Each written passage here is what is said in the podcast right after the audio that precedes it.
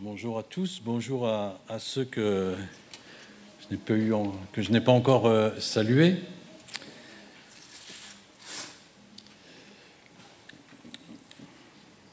Aujourd'hui, on va parler de, de jugement. C'est un petit peu une séance d'orthopsie. Vous pouvez préparer euh, déjà vos Bibles à Matthieu 7, euh, les versets 1 à 6. Donc nous continuons notre série sur euh, le sermon sur la montagne.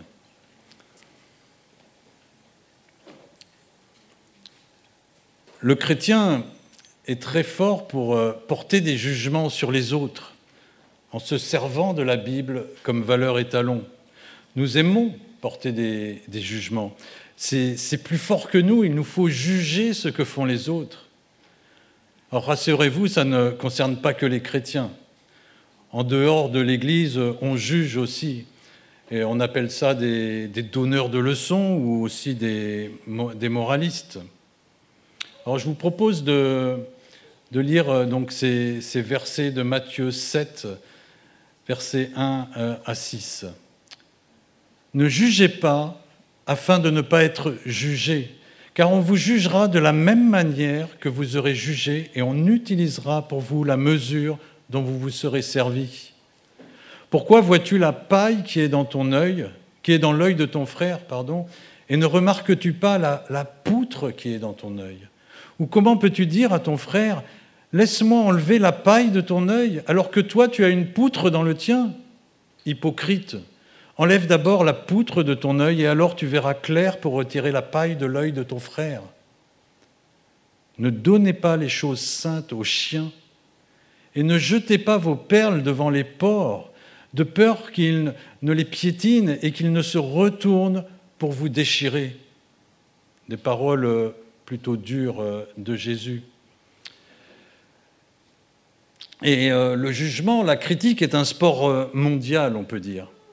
Mais quand il s'agit de nous, on devient vite aveugle, je dirais même sourd aussi. Dit autrement, nous, on se voit toujours euh, blanc comme neige. Et on oublie vite euh, nos mauvais penchants, nos mauvais penchants pour euh, porter des, jugements, pour porter des, accusations, des condamnations sur les autres. C'est beaucoup plus facile et ce n'est pas nouveau. Publius Sirius, un intellectuel du 1er siècle avant Jésus-Christ, a émis cette sentence L'homme se garde bien de reporter sur lui les mêmes jugements qu'il porte sur autrui. Et qui de nous n'a jamais entendu ces leitmotivs après avoir euh, jugé ou critiqué quelqu'un? Mais qui es-tu, toi qui me juges? De quel droit tu te permets? Je n'ai de leçons à recevoir de personne. Et certains, avec un soupçon de, culture euh, chrétienne, euh, vont ajouter, sans forcément y croire, euh, ne me juge pas avant de regarder ce qui ne va pas, avant de regarder ce qui ne va pas chez, moi. Regarde, regarde-toi plutôt toi-même. T'as pas vu la poutre qui pousse dans ton œil? Je l'ai entendu. Et si tu te retrouves régulièrement dans cette situation, c'est que tu es du genre moraliste ou alors que tu as manqué de, discernement en jugeant ton vis-à-vis, euh, ce n'était pas le, moment. Euh, ou alors c'est peut-être que tu n'as pas bien compris euh, ce texte de la Bible qui semble effectivement interdire tout jugement et, déclenche cette réponse ping-pong qui, qui renvoie la faute sur l'autre. Par contre, si toi, tu utilises euh, ces réponses euh, ping-pong dès qu'on te fait une remarque, alors euh, tu es en grand danger devant Dieu. Et ce, matin, nous allons étudier ce, texte de la Bible qui, qui, est si souvent mal interprété et utilisé comme bouclier pour couper court à toute discussion dès que l'on s'attaque à, notre ego. Hop, hop, hop, hop. Même la Bible, la parole de Dieu, nous dit de ne pas juger. En restant ce matin, vous comprendrez que Dieu n'interdit pas de juger. Au contraire, il nous demande de juger, il nous demande de discerner le mal et de le faire selon sa justice. Et il nous demande de pratiquer euh, d'abord euh, sa justice dans nos propres vies avant de l'enseigner en reprenant avec amour notre prochain lorsque cela s'impose. Alors trois parties pour ce matin. La première, il ne nous est pas interdit de juger. La deuxième, attention à notre façon de juger. Et ces deux parties concernent les cinq premiers versets du texte. Et le dernier verset, la dernière partie, savoir discerner quand il n'est pas nécessaire de juger. Donc première partie, il n'est pas interdit de juger. Ne jugez pas, c'est le commandement pourtant.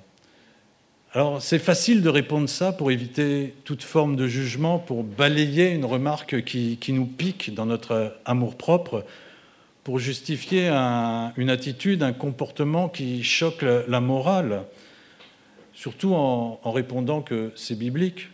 Hop, hop, Matthieu 7, verset 1, ne jugez pas. Mais est-ce que c'est vraiment ça la bonne interprétation? Ne pas juger ne signifie en aucun cas qu'il ne faut jamais juger qui que ce soit. Et de nos jours, euh, notre société est devenue hostile à, tout jugement moral.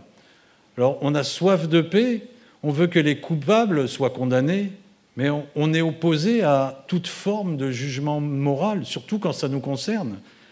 Combien de, mouvements, de, courants de nos jours prêchent euh, la tolérance? Laissez-les faire euh, ce qu'ils veulent, ils ne font pas de mal, ils ne sont pas méchants. Un peu de tolérance, voyons. Par rapport à ça, un prédicateur a dit Presque tout est toléré de nos jours, à l'exception d'une chose, l'intolérance. Et même certaines églises deviennent allergiques euh, au jugement moral et il n'est pas étonnant de voir des responsables se, heurter à des fins de non-recevoir des familles euh, dès lors qu'il s'agit d'une affaire euh, concernant leur vie privée. J'ai connu une église qui, qui a été sollicitée pour marier deux personnes qui vivaient déjà maritalement en le cachant à l'église. Et suite à une tentative de, gestion de cette situation, euh, selon les critères de la parole, un vent d'opposition d'une partie de l'Église s'est levé contre les responsables. De quel droit vous permettez-vous de, de juger et d'intervenir dans la vie de ce couple? Jésus ne veut pas nous enseigner qu'il ne faut porter aucun jugement moral et lui-même juge, on le voit au verset 5, il se permet de, traiter une nouvelle fois d'hypocrites les autorités spirituelles de l'époque. Nous avons vu dans les chapitres précédents qu'il juge les meurtriers, qu'il juge les, adultères, qu'il juge la, la convoitise, la vengeance, le mensonge. Il nous exhorte à vivre différemment du monde, à ne pas cautionner le mal. Et cela nous impose à exercer des, jugements, à faire du tri. En grec, euh, un des sens originels du, verbe juger euh, signifiait trier, passer au crible. Alors vous allez me dire peut-être, mais Jésus, c'est Dieu, il peut se le permettre. Mais nous aussi, selon l'Écriture, nous devons le faire. Dans Éphésiens 5, Paul commence par nous commander à devenir des imitateurs de Dieu, à suivre l'exemple de Christ en nous débarrassant de tous nos péchés, pour être des enfants de lumière, pour avoir part au royaume de Dieu. Il fait ainsi fortement allusion au, sermon sur la montagne, euh, aux, paroles de Christ. Il nous invite également à ne pas se laisser tromper par les enfants des ténèbres, à n'avoir aucune part avec eux. Éphésiens 5, versets 10 et 11, discernez ce qui est agréable au Seigneur et ne participez pas aux œuvres stériles des ténèbres mais démasquez-les plutôt. Dans la version seconde, cela donne condamnez-les plutôt. Et en grec, le, verbe qui est utilisé dit, euh, peut, peut, dire traiter avec mépris, convaincre d'une faute, faire des reproches, accuser. Discerner, examiner ce qui est agréable au Seigneur, cela consiste à chercher à comprendre sa loi morale, celle dont nous avons vu les clés euh, d'interprétation dans ce sermon sur la montagne, celle qui vise à, nous détourner des, œuvres stériles des ténèbres, à changer notre cœur pour nous transformer en enfants de lumière, enfants de lumière brillants devant les hommes, pour que les hommes, en fait, voient nos bonnes œuvres et qu'ainsi ils glorifient Dieu. Matthieu 5, verset 16. Il ne nous est pas interdit de juger. Au verset 21 euh, de ce chapitre 5 d'Éphésiens, Paul ajoute Soumettez-vous les uns aux autres dans la crainte de Dieu. Et dans, le contexte de ce, chapitre où il est question de discerner ce qui plaît au Seigneur, se soumettez est, bien un appel à se laisser juger par le, discernement des autres et à accepter aussi l'autorité de l'Église de Christ, autorité qui a été euh, déléguée à des responsables, à des anciens. Et je dirais même que, Paul nous dit que la question n'est pas de savoir si, si l'autre a le droit ou pas de nous juger, il nous commande de nous laisser évaluer par les autres au même titre. Si vous regardez les, versets précédents, euh, cet ordre, c'est au même titre que de louer et de remercier Dieu. Soyez remplis de l'Esprit, entretenez-vous en chantant et célébrant de tout votre cœur les louanges du Seigneur. Rendez continuellement grâce pour toutes choses à Dieu le Père vous soumettant les uns aux autres dans la crainte de Christ. Non seulement il n'est pas interdit de juger, mais il est demandé d'exercer le jugement dans la crainte du Seigneur et avec une méthode, méthode que l'on trouve dans Matthieu 18, les versets 15 à 17. Si ton frère a péché contre toi, va et reprends-le seul à seul. S'il t'écoute, tu as gagné ton frère, mais s'il ne t'écoute pas, prends avec toi une ou deux personnes afin que toute l'affaire se règle sur la déclaration de deux ou trois témoins. Et s'il refuse de les écouter, dis-le à l'Église. Et s'il refuse aussi d'écouter l'Église, qu'il soit à tes yeux comme le membre d'un autre peuple et le collecteur d'impôts. On peut aussi, dans ce texte, remarquer euh, la responsabilité euh, de l'Église dans l'exercice de la discipline nous devons juger. Deuxième partie, attention par contre à notre façon de juger. La bonne interprétation de ce texte, c'est que effectivement Jésus interdit les jugements remplis de haine, de méchanceté, de jalousie et d'hypocrisie. Jean Calvin a dit en, parlant de, ce texte de Matthieu 7, ces paroles de Christ ne contiennent pas une interdiction absolue d'exercer un jugement, mais elles ont pour but de guérir une maladie qui, semble-t-il, nous est à tous naturelle. C'est la manière de juger qui est en cause. Nous l'avons vu, il faut juger, il faut euh, évaluer les comportements. Et euh, il ne faut pas se voiler la face euh, sous couvert de la tolérance. Ce qui est déclaré incorrect dans les lois morales de Dieu ne doit pas rentrer dans l'Église. Et pour cela, il faut avoir du jugement. Mais ce jugement doit être rempli de l'amour de Dieu, de sa vérité, de sa patience, de sa compassion. Et c'est des valeurs qui ne peuvent vivre en nous que si nous cherchons quotidiennement à nous en débarrasser, que si nous cherchons à nous débarrasser de, cette maladie dont nous, nous parle Calvin, Calvin pardon.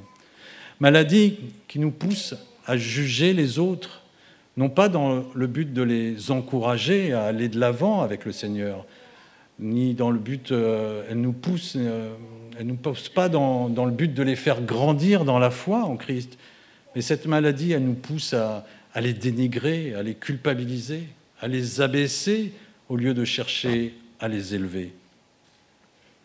Et cette maladie, c'est bien sûr le péché. Et nous luttons euh, encore euh, contre notre nature pécheresse, même si nous avons accepté Christ dans notre vie.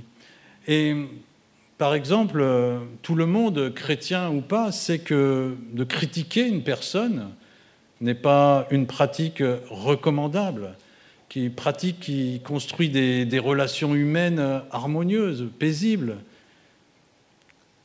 Je n'irai pas jusqu'à dire euh, qu'est-ce qu'on aime ça de critiquer les autres. Je constate simplement que nous le pratiquons bien souvent.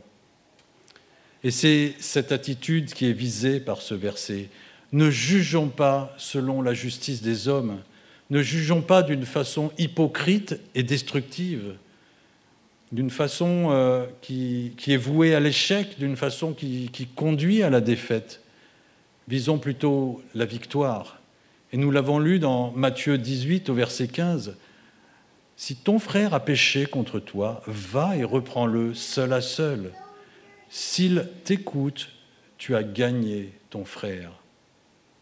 Voilà l'enjeu du bon jugement, la victoire, la, gloire du, royaume de Dieu, une lumière de plus pour éclairer le monde. C'est ça l'enjeu. Et nous comprenons bien avec euh, l'illustration de la paille et de la poutre que Jésus vise ceux qui se permettent de juger tout en oubliant ou en ne voyant pas qu'ils font la même chose, et donc que ces jugements ne sont pas recevables, car totalement hypocrites. Il y a environ 3000, 3000 ans, dans 2 Samuel 12, euh, David le grand roi a quelque peu dérapé.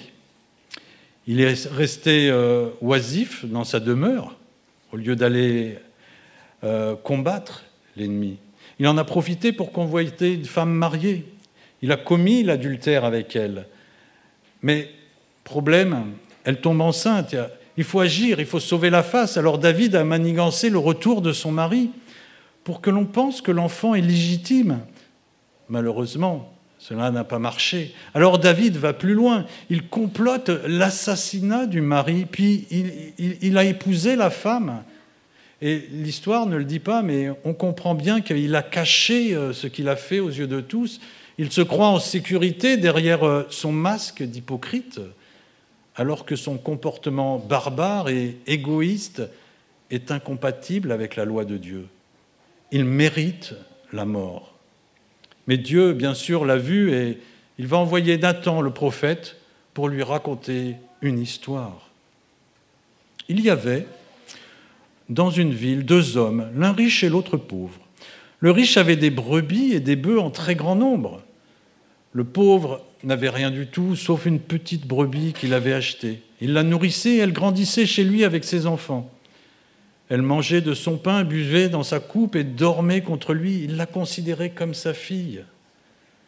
Un voyageur est arrivé euh, chez l'homme riche, mais le riche n'a pas voulu euh, toucher à ses brebis ou à ses bœufs pour préparer un repas au voyageur venu chez lui. Il a pris la brebis du pauvre et l'a préparée euh, pour l'homme qui était venu chez lui. La colère de David s'enflamma violemment contre cet homme et il dit à Nathan, L'Éternel est vivant. L'homme qui a fait cela mérite la mort. En outre, il remplacera la brebis par quatre autres, puisqu'il a commis cet acte et s'est montré sans pitié. Nathan déclara alors à David, C'est toi qui es cet homme-là.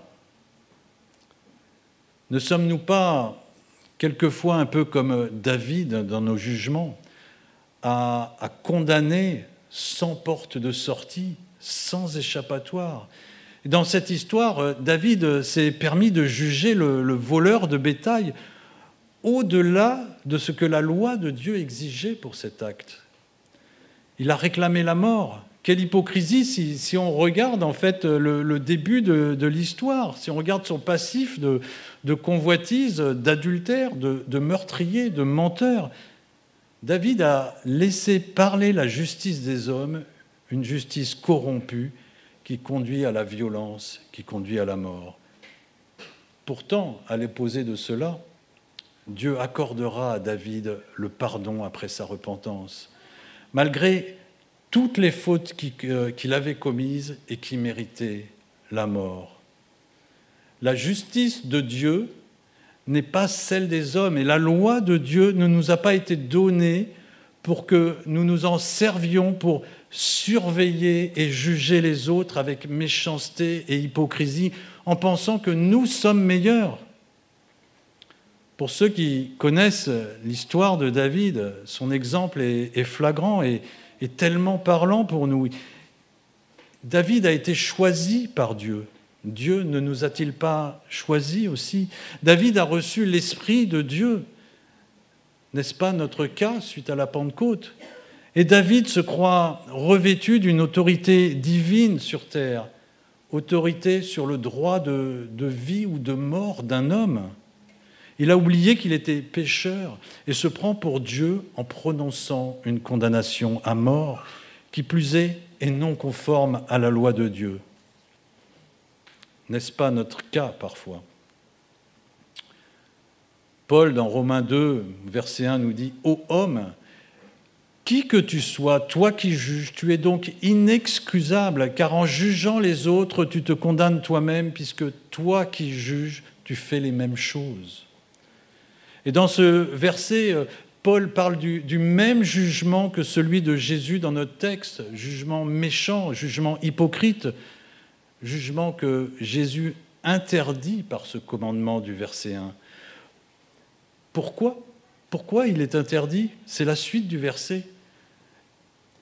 C'est pour euh, ne pas prendre le, risque d'être jugé euh, à son tour, de se retrouver sur le banc des, accusés, passible d'une peine de mort, car tu seras jugé avec la même mesure que tu auras jugé David, devra assumer les conséquences très lourdes pour son égarement, mais aussi pour euh, son jugement.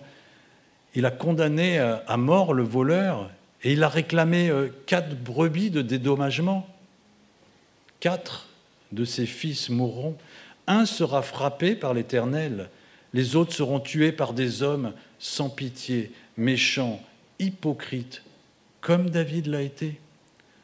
En opposition à cela, Dieu nous l'avons vu, accordera son pardon par grâce à David. Dieu a donné sa loi pour que l'homme l'observe et constate ses propres échecs pour ensuite implorer la grâce, la miséricorde de Dieu. La loi est donnée pour nous montrer nos, défaillances et qu'en les reconnaissant, nous acceptions le plan de salut en Jésus-Christ pour être pardonnés de nos péchés. La loi nous est donnée pour nous conduire à Christ. Elle ne nous est pas donnée pour juger, pour prendre la place de Dieu. J'ai parlé de la méchanceté de nos jugements en l'opposant à la miséricorde et à la grâce de Dieu. Et c'est cela le problème. C'est la disposition de notre cœur dans la pratique de nos jugements qui est visée par Jésus quand il dit ne jugez pas. Cette pratique est corrompue pour au moins quatre raisons.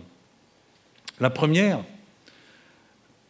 c'est aimer condamner, c'est-à-dire euh, se réjouir euh, du péché des autres, être content de les démasquer pour qu'ils soient punis alors que nous devrions pleurer sur leurs péchés et leur manifester de, l'amour en, leur proposant euh, notre aide pour, pour s'en sortir. Se réjouir du péché des autres, vouloir les condamner, c'est dangereux. Nous avons un tel exemple de jugement dans Luc 9.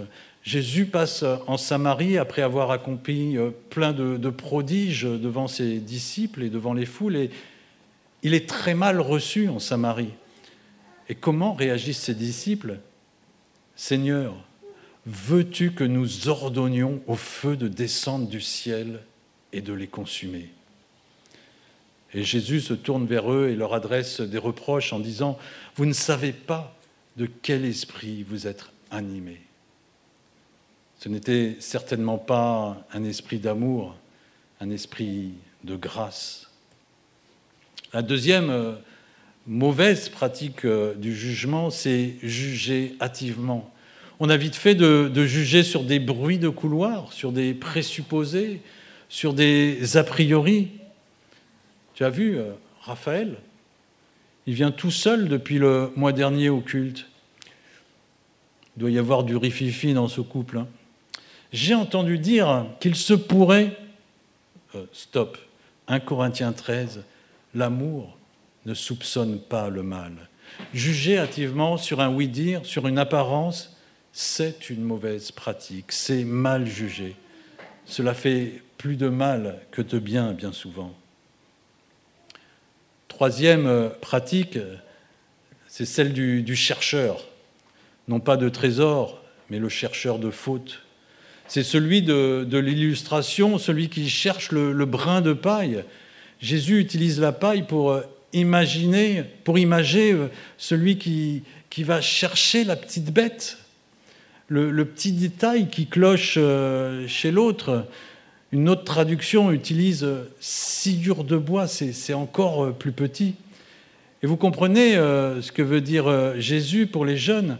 C'est, par exemple, pour les jeunes, pardon, c'est tiens, ton frère, il y a ton frère qui a oublié la lumière dans sa chambre et que tu passes devant lui, et tu, passes devant et qu'au lieu d'éteindre la lumière dans sa chambre, eh bien, euh, tu vas crier euh, bien fort euh, dans, la maison pour que tes parents t'entendent en, espérant qu'ils soient punis. Jean, tu as encore oublié d'éteindre ta chambre, tu vas te faire engueuler. C'est le petit détail qui, répété régulièrement, dégrade une relation fraternelle et, voire familiale. Ce jeune qui accuse euh, son frère a certainement menti dix fois dans la journée, juré sur ses camarades, convoité une fille, mais il ne le voit pas. C'est ça la poutre.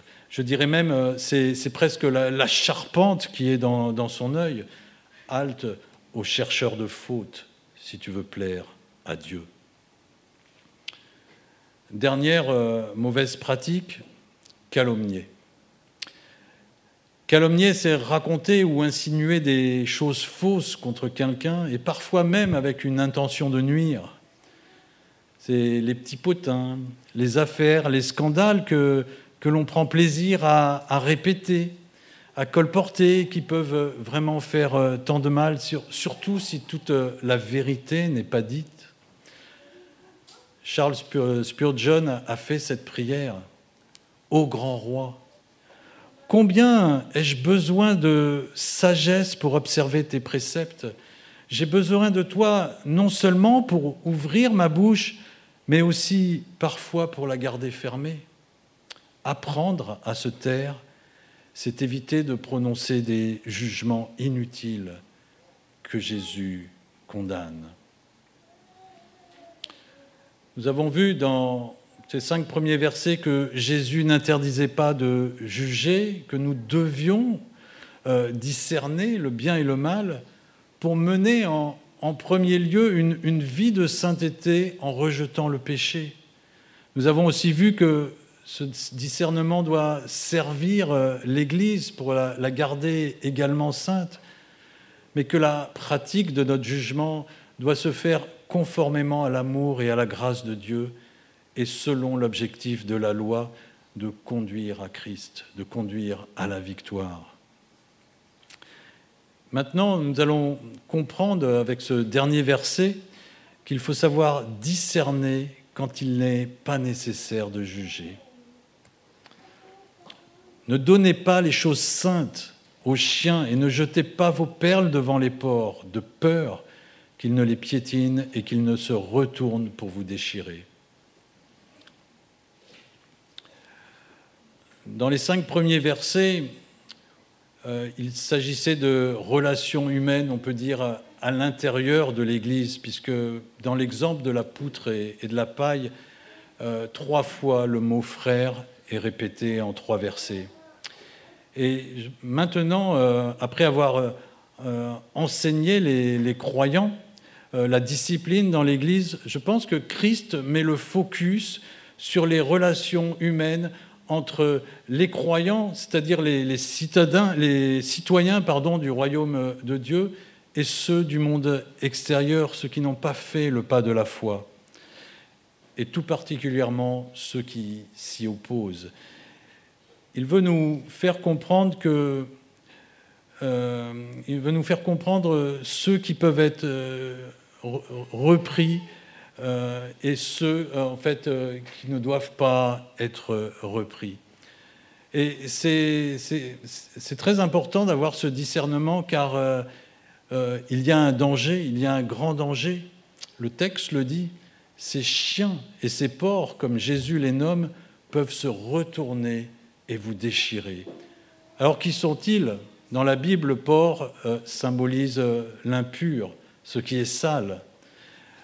Pour le chien, dans Apocalypse, on lit Heureux ceux qui lavent leurs robes afin d'avoir droit à l'arbre de vie et d'entrer par les portes de la ville. Et à la suite, dehors, les chiens les enchanteurs, les impudiques, les meurtriers, les idolâtres et quiconque aime et pratique le mensonge. Voilà qui sont les chiens et les porcs, et les choses saintes et les perles. Dans l'Ancien Testament, les choses saintes, c'est le sabbat, c'est un, animal donné en sacrifice, c'est la terre sainte, c'est la loi de Dieu qui est sainte. Euh, et toutes ces choses saintes nous conduisent à la sainteté de Dieu, à sa pureté. Pour les perles, dans Matthieu 13, versets 45 à 46, il est écrit Le royaume des cieux est encore semblable à un marchand qui cherche de belles perles.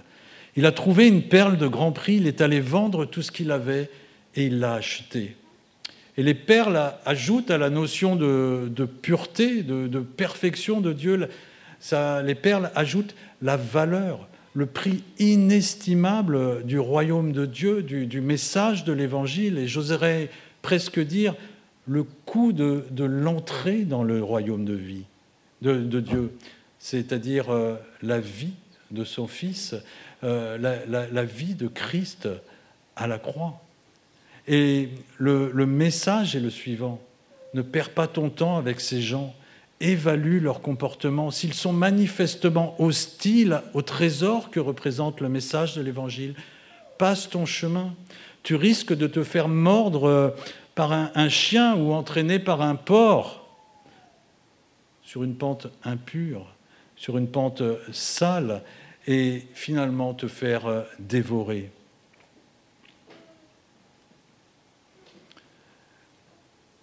Au dernier verset de notre texte, Jésus ne veut pas dire non plus qu'il ne faut plus évangéliser, qu'il ne faut plus parler du Seigneur en dehors de l'Église. Simplement, parfois, prenons du recul et prions simplement pour ceux qui se sont endurcis. Prions pour euh, nos ennemis, aimons-les, ne les combattons pas. Notre mission est d'annoncer, notre mission est de porter le message du royaume. Notre mission n'est pas de nous lancer dans une guerre sainte, surtout si c'est dans notre famille. N'allons pas au clash, gardons le, contact en privilégiant toujours notre relation avec Dieu, car euh, tant que cette relation restera profonde, vraie, fondée sur Christ, exemple d'hypocrisie, nos relations, que cela soit avec ceux de l'Église ou avec ceux de l'extérieur, conserveront la, bonne saveur que donne le sel de l'Évangile, même si certains ne l'aiment pas. Alors, euh, restons ces, lumières qui éclairent le monde, ne, ne, perdons pas les pédales dans l'adversité, ne, salissons pas notre témoignage. J'ai pour image ces, vendeurs qui sont trop insistants, qui veulent à tout prix nous vendre un produit dont on n'a pas besoin. Et ils insistent, ils insistent jusqu'à se faire virer, à se prendre la, porte dans la figure. Quelle publicité pour la marque. Euh, vous, imaginez la tête du patron de la marque lorsqu'il apprend l'existence de, tels incidents. Et 2 Corinthiens 1, versets 21 et 22 nous dit Celui qui nous a fermis, c'est Dieu, et nous a marqué d'un sceau il a mis dans notre cœur les arts de l'esprit. Nous, nous sommes donc en Christ des messagers de paix pour Dieu. C'est la, marque que nous représentons. N'attisons pas la, haine sur, cette marque par un, manque de discernement. Ne, nous mettons pas à aboyer ou à dévorer à notre tour. Voilà ce que je voulais euh, vous laisser Donc nous avons le, droit de juger, mais il y a une bonne façon de le faire, de le faire selon l'amour de Dieu. Et nous devons aussi accepter d'être jugés et nous devons avoir ce discernement de ne pas nous entêter quand quelqu'un refuse l'Évangile faisons comme, euh, comme l'avertissement de, Jésus, disons que le royaume de Dieu s'est approché. Prions. Nous voulons, Père, te remercier une nouvelle fois pour ta parole. Merci parce que tu nous as donné euh, ta loi, tout d'abord pour que nous l'observions, que nous cherchions à, à comprendre ce qui nous éloigne de toi, que nous travaillons à, chasser euh, cette maladie, le péché qui, est dans notre cœur. Et que, Seigneur, euh, nous puissions euh, petit à petit devenir ces lumières qui éclairent le monde et que notre lumière puisse faire envie, que notre lumière puisse attirer et non pas repousser les, gens parce qu'elles seraient euh, trop euh, aveuglantes, trop flashantes. Sachons euh, vraiment avoir cet équilibre et, prions aussi, Seigneur, pour ces personnes qui souvent nous, dénigrent, ne veulent pas écouter et laissons agir ta puissance. Amen.